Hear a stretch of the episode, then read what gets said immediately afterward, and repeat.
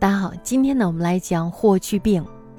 霍去病呢，生于西汉建元元年，也就是公元前一百四十年。那个时候呢，他的母亲是平阳侯府上的一名女奴，他和平阳府县的一个小吏霍仲儒生下了霍去病。霍去病呢，是他们两个人的私生子。后来呢，这个霍仲儒当差期满，于是呢，就回到了平阳县。这样呢，他就与魏少儿失去了联系。因此呢，霍去病一直不知道自己的父亲是谁，直到他成为骠骑将军以后，才与父亲相认。霍去病的母亲魏少儿的妹妹是卫子夫，大家知道，后来被立为了皇后，一人得道，鸡犬升天，是吧？所以呢，霍去病在幼年的时候就成为了最重要的外戚家族的一员，过上了上流社会的生活。霍去病在他少年的时候就非常的善骑射，武帝呢就非常的喜欢他，让他做了自己的近臣侍中。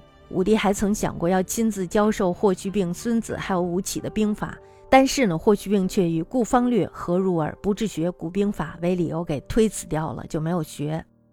没有学这个兵法也没有关系，一点也不影响他用兵。他用兵呢非常的大胆，而且呢非常的出人意料。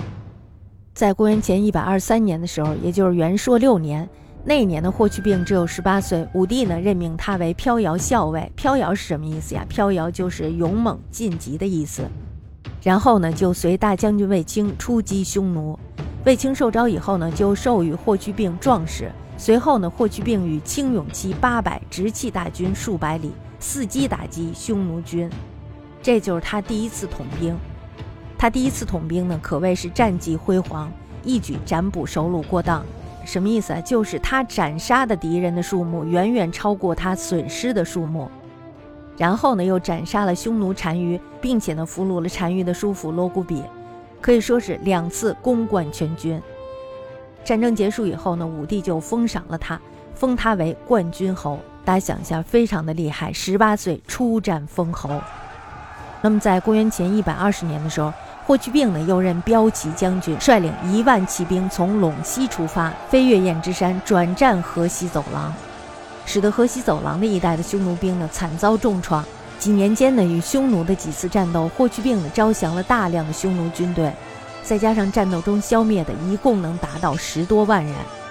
从此以后呢，匈奴的力量被大大的削弱了，这使得汉朝能够削减驻扎在陇西、北地、上郡等地区的边防军队。从而呢，节省了大量的军费开支。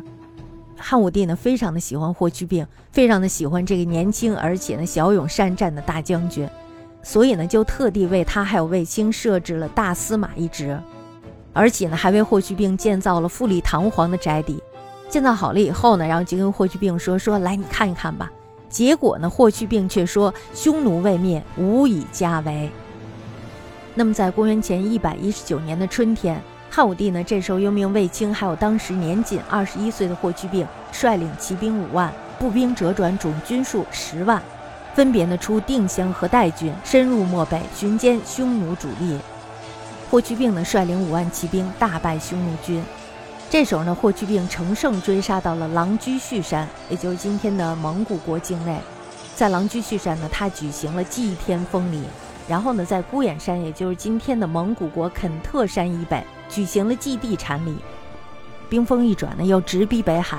此役呢，汉军斩首七万四百四十三级，自身的损失呢是十分之三。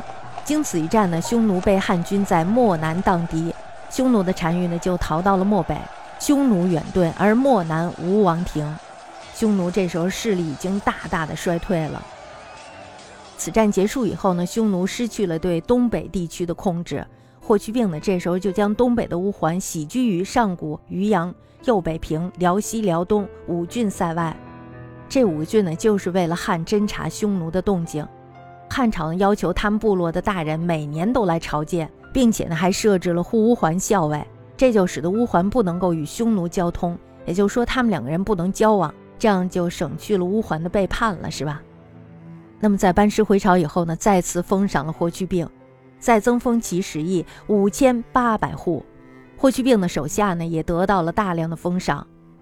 在公元前一百一十七年的时候，也就是元首六年，因为匈奴单于呢他拒绝向汉称臣，所以呢汉武帝就再次发动了对匈奴的战争，决心要消灭单于。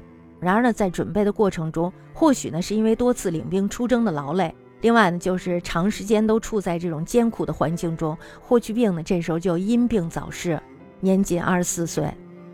霍去病死了以后呢，汉武帝因此被迫停止对匈奴的作战。